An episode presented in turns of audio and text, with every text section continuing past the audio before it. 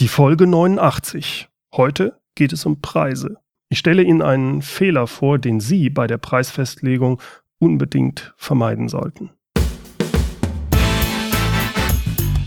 Willkommen zum Podcast Führung auf den Punkt gebracht.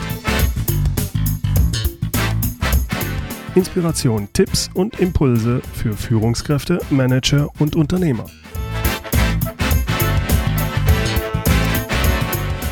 Guten Tag und herzlich willkommen. Mein Name ist Bernd Gerob.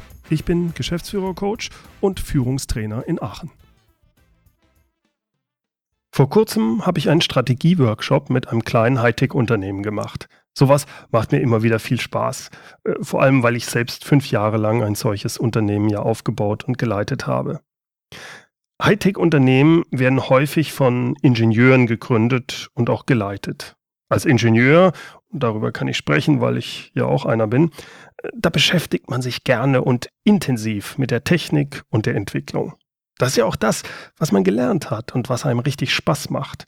Man ist dann richtig stolz auf das eigene Produkt, was man entwickelt hat und anfangs sieht man zumindest dann auch den Markt für das eigene Produkt meistens als wow, riesengroß an. Fragen Sie mal einen solchen Ingenieur, einen Produktentwickler danach, für wen sein Produkt eigentlich gedacht ist und wie groß denn der Markt sei.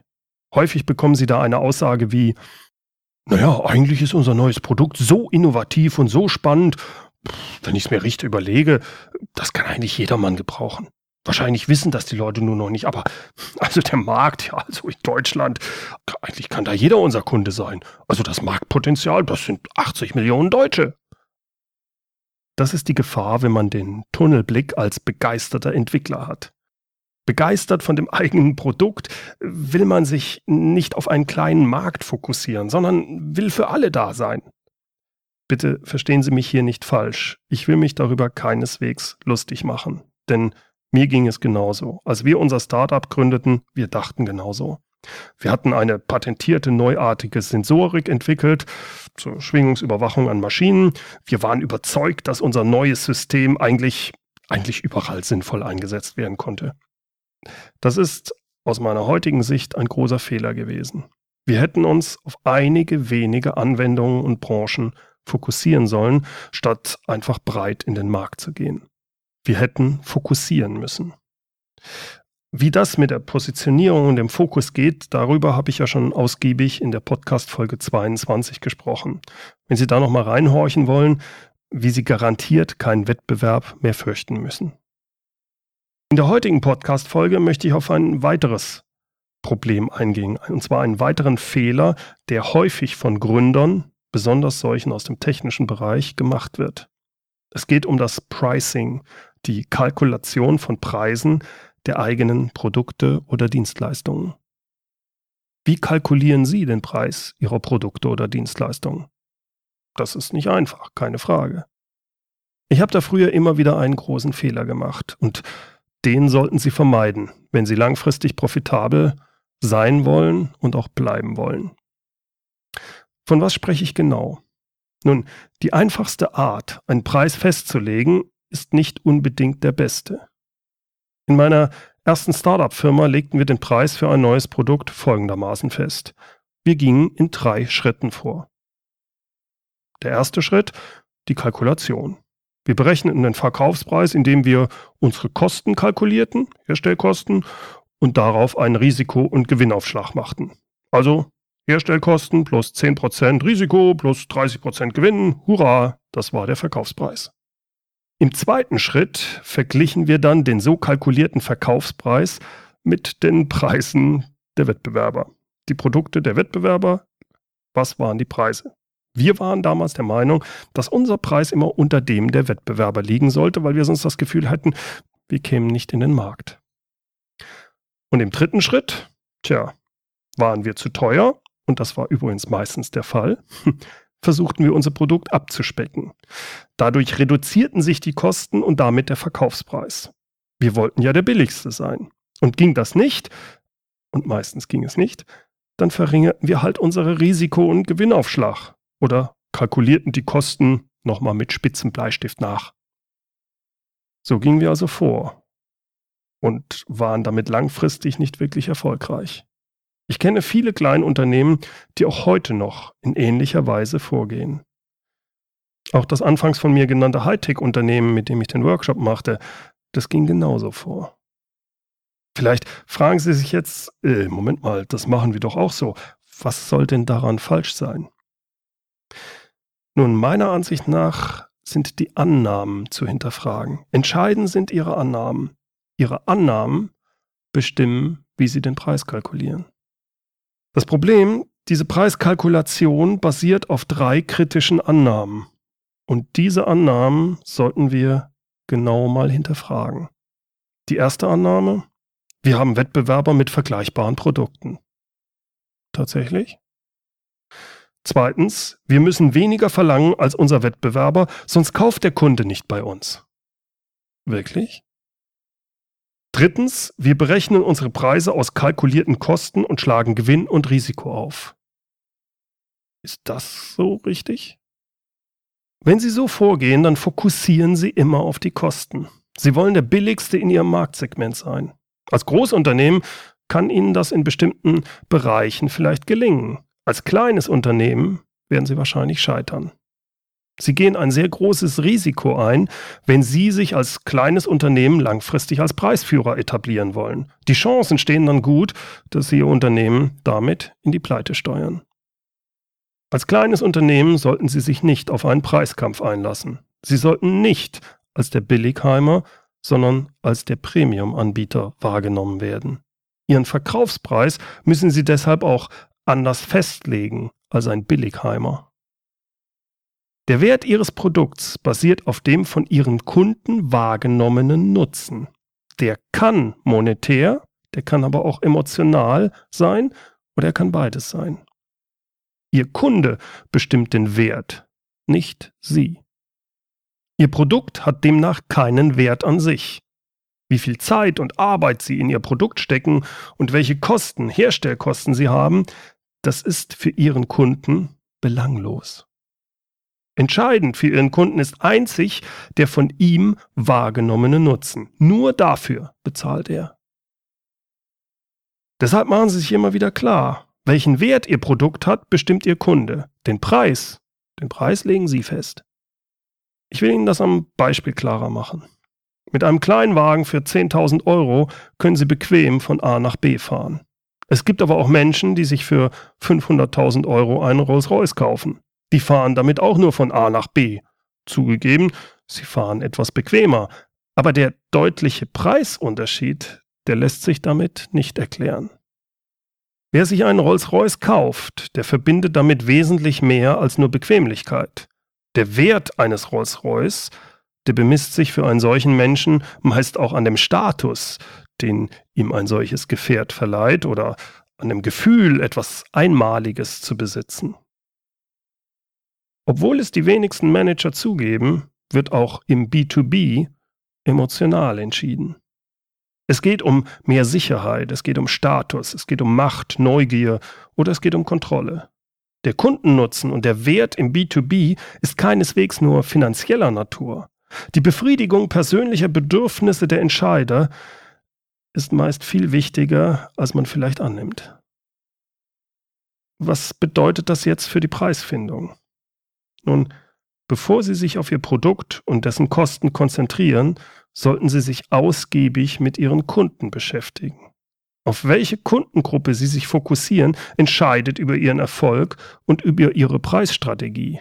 Schießen Sie nicht einfach in den Wald hinein äh, und wollen alles Mögliche erlegen. Fokussieren Sie auf einige wenige Kunden, kleine Segmente. Das ist Ihr Vorteil als kleines Unternehmen.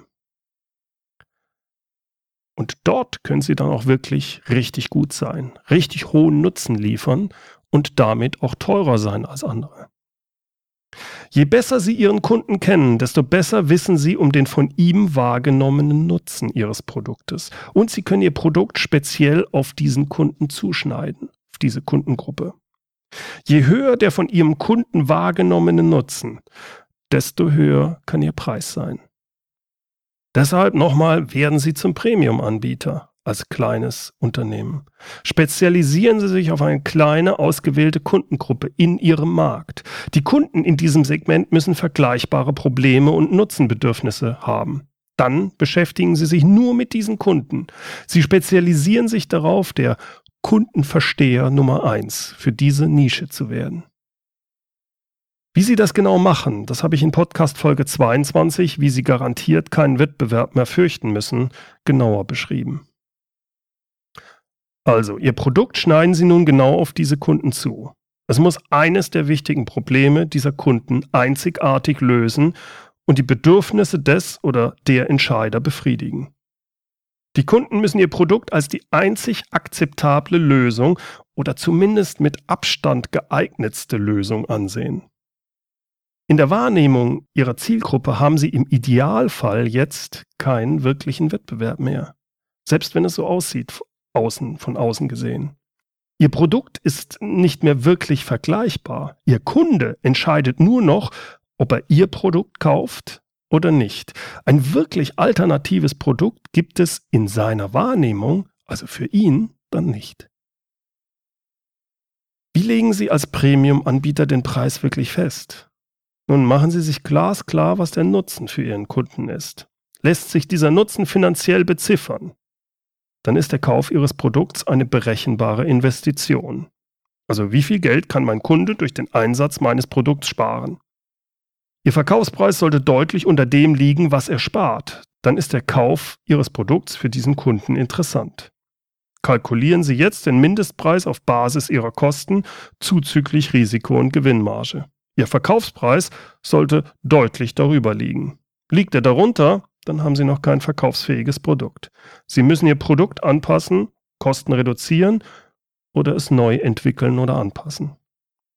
Bitte machen Sie nicht den Fehler, den Risiko- und den Gewinnaufschlag anzupassen oder mit Spitzbleistift nachzurechnen. Aber was ist nun, wenn sich der Nutzen nicht finanziell beziffern lässt? Nun, in den meisten Fällen lässt sich der Kundennutzen nicht zweifelsfrei auf Heller und Pfennig beziffern. Fast immer basiert die Kaufentscheidung auf Annahmen, Wahrnehmungen, Emotionen und Motiven der Kunden. Nur wird es häufig nicht so vorgestellt. Meist entscheidet der Bauch und der Kopf überlegt sich erst danach, wie er die Kaufzusage oder die Kaufabsage dann begründet mit Zahlen, Daten, Fakten. Obwohl es die wenigsten Manager zugeben, wird auch im B2B emotional entschieden. Vor allem in komplexen Projekten, da geht es weniger um die harten Fakten, als um die Befriedigung von Bedürfnissen wie Sicherheit, Status, Macht, Neugier oder Kontrolle. Ich will Ihnen hierfür ein Beispiel geben. In meiner Zeit als angestellter Geschäftsführer erhielten wir einen Großauftrag für eine Papierfabrik in China. Es handelt sich dabei um ein Überwachungssystem für eine der größten Papiermaschinen der Welt. Der Erfolg des Projekts war nicht nur innerhalb meines Unternehmensbereichs, also für den Bereich, für den ich zuständig war, wichtig, vielmehr sollte das Projekt eine Referenz in China für den gesamten Konzern sein. Da durfte also nichts schiefgehen. Für das Überwachungssystem benötigten wir eine große Anzahl an Schwingungssensoren. Die kauften wir extern zu. In früheren Projekten hatten wir bereits solche Sensoren von verschiedenen Lieferanten eingesetzt. Für mich als Entscheider gab es aber als Lieferant für dieses Projekt nur eine Wahl, nämlich die Nummer 1 im Sensormarkt, der von mir als Premium wahrgenommene Lieferant. Dieser war bekannt für die hohe Zuverlässigkeit seiner Sensoren. Und diese hohe Zuverlässigkeit war für mich ganz entscheidend. Die Sensoren waren aber im Schnitt 20 bis 30 Prozent teurer als die der Wettbewerber. Von außen betrachtet könnte man sagen, diese Sensoren sind eigentlich Commodity. Für mich in diesem Moment waren sie das nicht. Warum habe ich mich, obwohl 20 bis 30 Prozent teurer, für diesen Lieferanten entschieden? Nun, verständlicherweise wollten wir Probleme aufgrund der Sensoren bei einem solchen Referenzprojekt unbedingt vermeiden. Dafür nahm ich 30% höhere Sensorkosten in Kauf. Das aber ist nur die offizielle, mehr oder weniger mit Fakten unterlegte Begründung. Die Zuverlässigkeit. Meine wirkliche Entscheidung basiert aber auf einer viel tiefer liegenden, emotionalen, persönlichen Ebene. Das Projekt durfte nicht schiefgehen. Ansonsten hätte ich große Probleme mit dem Chef meines Chefs, nämlich dem Vorstandsvorsitzenden des Konzerns, bekommen. Es war ein wichtiges Projekt, was im Fokus stand. Der Wert dieser Sensoren lag also für mich in der Befriedigung meines persönlichen Sicherheitsgefühls. Ich wollte meinen Job nicht verlieren. Ich als angestellter Geschäftsführer konnte es mir nicht leisten, dieses Projekt scheitern zu lassen. Deswegen hätte ich auch 50 Prozent mehr für die Sensoren gezahlt. Darauf können Sie wetten. Wusste das der Sensorhersteller? Glücklicherweise wusste er es nicht. Also wie lege ich denn jetzt den Preis fest? Für die Festlegung des Verkaufspreises im Premium-Bereich gibt es kein einfaches Rezept. Sie müssen verschiedene Einflussfaktoren einbeziehen und abwägen. Aber je besser Sie Ihr Kundensegment und je besser Sie die Entscheider kennen, desto einfacher wird es. Je besser Sie positioniert sind, je besser Sie sich fokussieren, desto mehr kennen Sie den Markt, desto mehr wissen Sie, was Ihr Produkt für einen Nutzen erfüllt und was es damit für einen Wert hat für Ihre Kunden. Letztlich läuft die Preisfestlegung immer auf eine Bauchentscheidung heraus. Nur Ihr Bauch entscheidet besser, wenn er die wirklichen Motive und Emotionen der Entscheider beim Kunden kennt. So, das war's mal wieder für heute. Herzlichen Dank fürs Zuhören. Wie immer können Sie diese Podcast-Folge auch nachlesen. Hierzu gehen Sie einfach auf die Show Notes.